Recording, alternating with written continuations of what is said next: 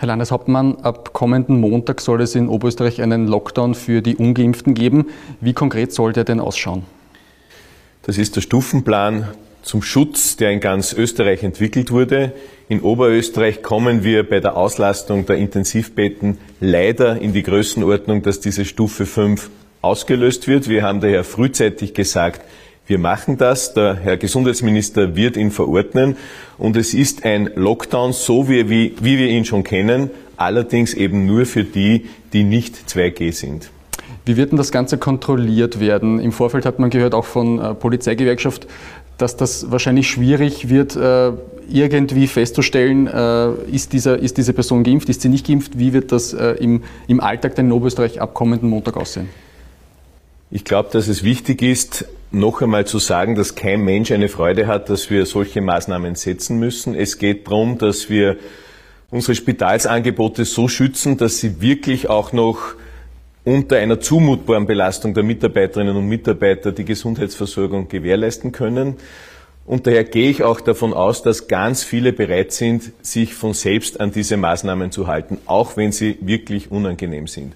Aber für diejenigen, die immer alles umgehen wollen, da muss es klar sein, der Staat meint es ernst und das wird auch kontrolliert. Und wir haben mit der Polizei vereinbart, dass es Schwerpunktkontrollen, Stichproben gibt und dass man also immer damit rechnen muss, dass auch nachgeschaut wird, ob man sich daran hält. Das heißt, bei Verkehrskontrollen könnte es sein, Führerschein, Zulassung und Impfstatus? Das könnte zum Beispiel vorkommen. Jetzt werden ja zusätzlich auch noch äh, einige Bereiche geschlossen. Das geht über den äh, Fünf-Punkte-Plan hinaus, also äh, Stufe 5 plus oder Stufe 5,5 könnte man da fast sagen. Die Nachgastro zum Beispiel wird geschlossen. Könnte es sein, dass das noch verlängert wird, also dass geschlossene Läden weiter geschlossen bleiben oder dass der Lockdown auch noch verlängert wird? Wir haben jetzt eine solche Entwicklung in Oberösterreich, dass wir einfach alles tun müssen, den täglichen Zuwachs runterzubringen. Denn täglich neue Infizierte bedeuten in wenigen Tagen auch wieder noch zusätzliche Leute im Spital oder auf der Intensivstation. Und daher wollen wir möglichst viel für Geimpfte offen halten, frei halten, aber dort, wo es große Zusammenkünfte gibt, wo die Gefahr ist, dass trotzdem Übertragungen des Virus stattfinden, dort machen wir jetzt einmal für drei Monate, äh, für drei Wochen, Entschuldigung, eine, eine Pause. Das ist eben bei Veranstaltungen, äh, das ist insbesondere auch in der Nachgastronomie, mit der Aussicht, wenn wir es schaffen, diese Welle einzudämmen, dass wir dann ab 6. Dezember für die, die geimpft oder genesen sind, das auch wieder öffnen können. Aber das können wir erst ein paar Tage davor wirklich beurteilen. Aber bis dahin ist dieser Lockdown unbefristet. Dieser Lockdown für ungeimpfte, der ist unbefristet. Der orientiert sich ja laut Bundesvorgabe an den Belagszahlen österreichweiter Intensivbetten. Die zusätzlichen Maßnahmen, die wir zum Schutz in Oberösterreich brauchen, die sind jetzt einmal auf drei Wochen bis zum Ablauf des 5. Dezember befristet. Was ist denn das Ziel? Wie weit müssen die Zahlen runtergehen, dass Sie sagen können, okay, dieser Lockdown für die Ungeimpften, der ist jetzt vorüber? Da gibt es zwei wichtige Punkte. Der eine ist, dass wir die Spitalsbetten, die Auslastung der Spitalsbetten runterbringen wollen. Äh, wir sind jetzt da momentan bei 89 Intensivpatientinnen und Patienten von Corona auf Intensivstationen in Oberösterreich. Da wollen wir, dass das nicht weitergeht, ganz im Gegenteil, dass wir runterkommen. Und das Zweite ist diese Vervielfachungszahl, diese Reproduktionszahl, die es gibt, die muss auch sinken, damit der tägliche Zuwachs auch gestoppt wird und eingebremst wird. Und das werden wir aber erst wenige Tage vor Ablauf dieser Verordnung sehen. Und es ist leider nicht auszuschließen, äh, dass diese Maßnahmen auch verlängert werden müssen. Das heißt, eine konkrete Zahl, ab wie viel äh, Belegung der Intensivstationen gibt es die? Also unter 50, dann kann er wieder enden, der Lockdown? Oder ist das dann, äh, kann man das nicht so genau sagen? Wir haben momentan eine Stufe in Oberösterreich, dass wir 103 Intensivbetten für Corona-Patienten freihalten von insgesamt 333 möglichen äh, in ganz Oberösterreich. Und wir wollen deutlich unterhalb dieser Grenze bleiben. Das hängt aber wieder davon ab, dass auch die täglichen Infektionszahlen sinken. Daher sind das auch äh, Dinge, die ineinander greifen und die sich nicht einfach einzeln beantworten lassen. Könnte es am Ende, falls die Zahlen nicht sinken sollten, in absehbarer Zeit es so weit kommen, dass es dann einen Lockdown auch für die Geimpften gibt? Wir sind uns einig in Österreich und ich bin da auch sehr dafür, dass all jene, die das Maximum, was Wissenschaft und Gesellschaft an Schutz anbieten, übernommen haben, die dadurch Verantwortung zeigen, sich nämlich impfen haben lassen oder auch vollständig impfen lassen, dass wir für die so viel Freiheit wie nur irgendwie möglich ist auch gewährleisten. Und daher würde ich es auch aus verfassungsrechtlichen Gründen für bedenklich halten, ob das noch verhältnismäßig ist, dass die, die den maximal verfügbaren Schutz in Anspruch nehmen, dann noch einmal so eine Riesenbeschränkung bekommen. Aber Corona hat uns leider schon so oft wieder einen Haken geschlagen, so wie auch jetzt äh, mit dieser Welle, dass, glaube ich, niemand sich eine Garantie wirklich abzugeben traut. Aber die Grundauffassung ist, für Geimpfte soll es aus heutiger Sicht keinen Lockdown geben. Aber das heißt, Sie können es auch nicht ausschließen, falls die Zahlen noch weiter durch die, durch die Decke schießen. Die Erfahrung mit Corona zeigt uns, dass es niemand ausschließen kann, auch nicht die Experten, wie sich dieses äh, Virus verhält. Wir hoffen aus heutiger Sicht, mit heutigem Wissen, dass wir mit diesen Maßnahmen den Schutz, den es braucht, auch gewährleisten können. Die oberösterreichischen äh, Spitäler sind am Limit. Äh, Sie haben die Zahlen angesprochen.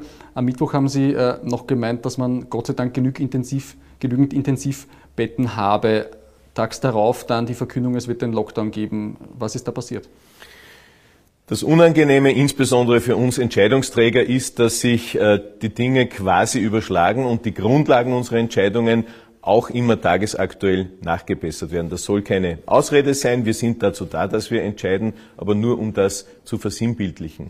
Wir hatten im vorigen Jahr bei der damaligen Herbstwelle eine Auslastung unserer Intensivbetten mit Corona-Patienten von 150, sind jetzt bei knapp 90. Aber das Personal hat zwischendurch ja jetzt monatelang durchgearbeitet und ist einfach nicht mehr ohne Grenzen belastbar. Daher müssen wir es jetzt frühzeitiger machen und auch schneller Maßnahmen setzen, die diesen äh, Belag senken. Das ist die Erkenntnis, die wir in diesen Tagen gewonnen haben und auch, dass uns die Experten gesagt haben, man kann nicht den normalen Entscheidungsrhythmus am Montag ist zum Beispiel 2G in Kraft getreten und dann eineinhalb, zwei Wochen warten, wie sich das auswirkt. Diesen Rhythmus können wir jetzt nicht mehr einhalten, weil es einfach so schnell vorangeht und man muss frühzeitig Maßnahmen draufsetzen. Und das hat sich jetzt in den letzten wenigen Tagen ergeben. Aber hat sich dann die Entscheidungsgrundlage von Mittwoch es kommt keiner auf Donnerstag wirklich so stark verändert, denn die Zahlen auf den Intensivstationen und die Neuinfektionen, die sind ja äh, praktisch gleich geblieben. Ich glaube, es geht uns allen gleich, wenn wir täglich schauen, wie viele Neuinfizierte kommen dazu. Dann sucht man Gründe und bei uns war es so, das war genau der Tag, wo die, Schulprü äh, die Schultestungen an einem Tag dazukommen. Die Hoffnung hat bestanden, das war dadurch ein Ausreißer. Als wir dann gesehen haben, dass es am nächsten Tag wiederum so hoch war, da war klar, wir können da jetzt nicht warten oder darauf hoffen, dass es irgendwie sich einbremst, sondern da braucht es Maßnahmen. Sie haben die, äh, die Menschen, die auf den Intensivstationen arbeiten, angesprochen. Die sind ausgelaugt. Äh, gleichzeitig wird es mehr, mehrere, also neue Betten brauchen. Äh, könnte es so weit sein, dass wenn dann irgendetwas äh, passiert, ein Autounfall oder irgendwas, dass das normale äh, Leben in, einer, in einem Spital, dass das irgendwie beeinträchtigt wird? Also dass man dann konkret, man hat einen Autounfall und dann funktioniert die Versorgung nicht mehr? Also all unsere Mitarbeiterinnen und Mitarbeiter tun alles, damit sie Akutfälle jederzeit auch wirklich behandeln können. Aber wir haben 333 mögliche Intensivbetten für alle Unglücksfälle, für alle Erkrankungen, für alle Schicksalsschläge. Und jetzt kommt Corona dazu. Daher muss man ehrlicherweise sagen, durch die jetzige Auslastung kommt es natürlich dazu, dass schon gewisse Dinge aufgeschoben werden, warten müssen oder einfach nicht so schnell drankommen, wie das gewünscht wird. Und das ist ja genau der Punkt, warum wir jetzt auch entsprechend eingreifen müssen. Äh, die Zahlen, äh, Sie haben es äh, angesprochen, die Zahlen sind stark gestiegen.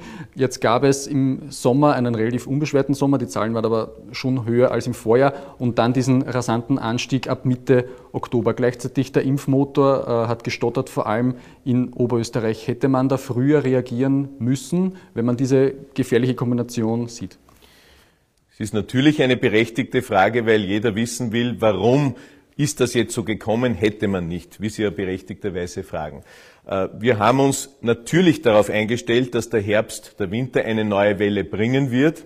Wir haben den ganzen Sommer über flächendeckend niederschwellige Impfangebote gelegt, ohne Anmeldung, ohne Wartezeit. Es ist uns gemeinsam, der Politik nicht, aber auch der gesamten Gesellschaft nicht gelungen, die Leute ausreichend äh, zum Impfen zu bewegen. Dann haben wir gesehen, die Welle beginnt. Aber es war so am Anfang, dass das Zahlen waren, die jetzt nicht ins Extreme gegangen sind.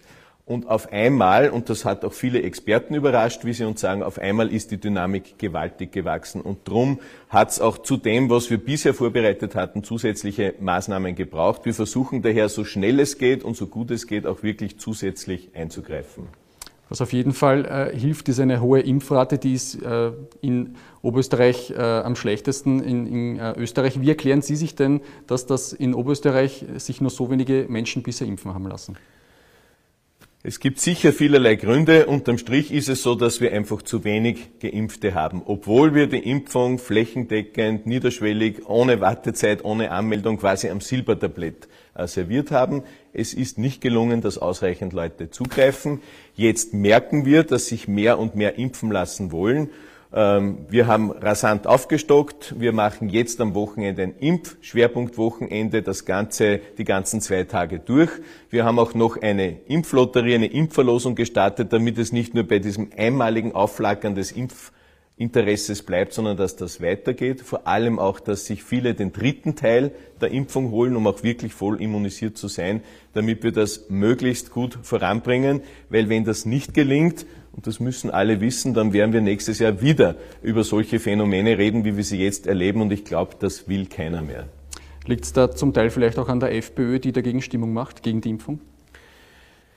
Es wird viele Gründe geben, wenn ich mir anschaue, welche Regierungskonstellation wir haben und welche Regierungskonstellation Salzburg hat, das gleich betroffen ist, die ganz andere äh, Färbungen haben in der Regierungszusammenarbeit, dann kann man das, glaube ich, nicht mit Parteifarben in Zusammenhang bringen. Es ist eine gesamtgesellschaftliche Gesundheitsherausforderung und es müssen alle mitwirken, äh, dass den Experten vertraut wird und dass die Impfung in Anspruch genommen wird. Aber ist da die FPÖ Ihr richtiger Partner für die Pandemiebekämpfung? Vizelandeshauptmann Heimbuchner sieht den Lockdown skeptisch, befürchtet eine Spaltung der Gesellschaft. Der FPÖ-Chef in Wien, Herbert Kickel, der äh, empfiehlt lieber eine äh, Vitamin C-Kur und Pferdeentwurmungsmittel. Ist das ein Partner, mit dem man Seite an Seite gegen die Pandemie kämpfen kann? Wir haben all das, was die oberösterreichische Landesregierung jetzt macht, verordnet, ab Montag in Kraft setzt, natürlich abgesprochen und das ist Linie des Landes Oberösterreich, Linie der Landesregierung und wird auch von der Koalition getragen. Das ist mir das Wichtigste, damit wir auch möglichst viel Schutz für die Landsleute bieten können. Dass der FPÖ-Chef Herbert Kickel da mit Querschüssen kommt äh, und vielleicht die Impfmoral wieder untergräbt, stört Sie das nicht?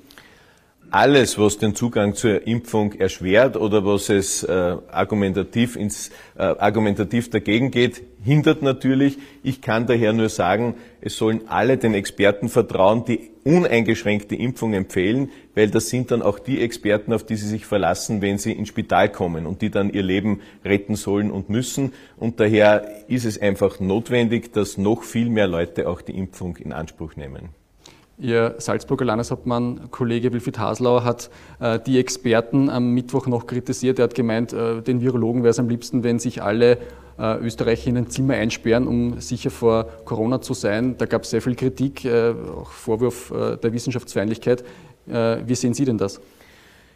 Ich glaube, dass wir alle miteinander, auch der Kollege Haslauer, die Wissenschaftler sehr, sehr ernst nehmen, auch auf sie hören aber Politik hat immer eine gesamthafte äh, Verantwortung und muss immer auch die gesamte Gesellschaft sehen. Ja, die Medizin, ja, den Schutz der Gesundheit, der steht massiv im Vordergrund, aber wir haben auch an den Wirtschaftskreislauf, an die Sicherung der Arbeitsplätze zu denken, auch daran, dass wir die Leute gewinnen müssen, dass sie diese Maßnahmen auch alle einhalten. Und diesen Gesamtblick, den die Politik auch immer einbringen muss, der ist da gemeint und den haben wir auch als Entscheidungsträger einzuhalten dass die Oberösterreich-Wahl irgendetwas in äh, der Einschätzung der Gefahr des, des Virus äh, mitgespielt hat, wie es die Opposition sagt, also dass man sich da vor äh, Entscheidungen irgendwie weggedrückt hätte.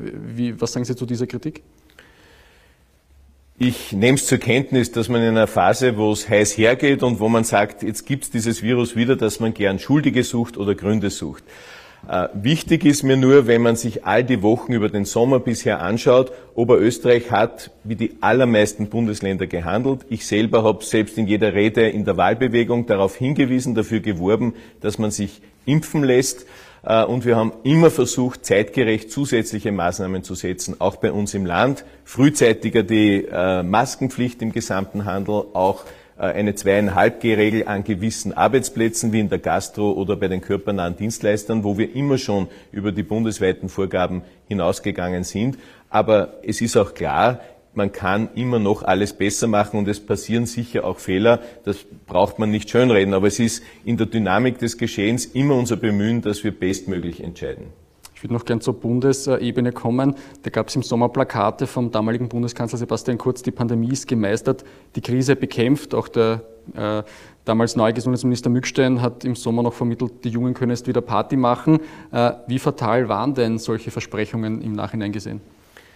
Also ich glaube, dass wir alle froh waren, dass wir einen sehr unbeschwerten, fast normalen Sommer erleben konnten, denn wir alle leben ja jetzt schon so lange unter Ausnahmebedingungen und das tut einfach jeden von uns gut und auch der Gesellschaft gut. Und das Zweite ist, was man einfach sehen muss, so froh wir sind, dass wir die Impfung haben, so sehr müssen wir auch lernen, wie ist die Wirkung der Impfung. Und es hat sich einfach auch durch die Wissenschaft gezeigt, dass, der, dass die Dauer des Schutzes doch nicht so lang ist wie ursprünglich geglaubt. Es ist auch dann erst mit der Zeit die Erkenntnis dazugekommen, dass es drei Teile braucht, äh, um komplett auch den Schutz zu haben. Das sind Dinge, die im Gehen oder am Weg entstanden sind. Und das muss man, glaube ich, insgesamt auch der Politik zugute halten, dass man einfach hier in, gemeinsam in einem Prozess ist, auch mit der Wissenschaft und den Experten. Hätten Sie sich da mehr Unterstützung vom Gesundheitsministerium oder von der Bundesseite gewünscht? Äh, man hört jetzt auch wieder unterschiedliche äh, Informationen, wie es jetzt weitergeht mit einem äh, Lockdown österreichweit. Hilft das der ganzen Sache? Ich kann nur sagen, es ist uns in den letzten Tagen gelungen, mit dem Herrn Gesundheitsminister gemeinsam Oberösterreich und Salzburg jetzt einen gemeinsamen, ein gemeinsames Paket zu finden, gemeinsam vorzugehen. Ich glaube, das ist auch, was sich die Leute von uns erwarten. Wir haben das innerhalb weniger Tage geschafft und es bemühen sich alle, dass wir nicht nur den Eindruck vermitteln, dass wir gemeinsam vorgehen, sondern dass wir es auch tun am Ende.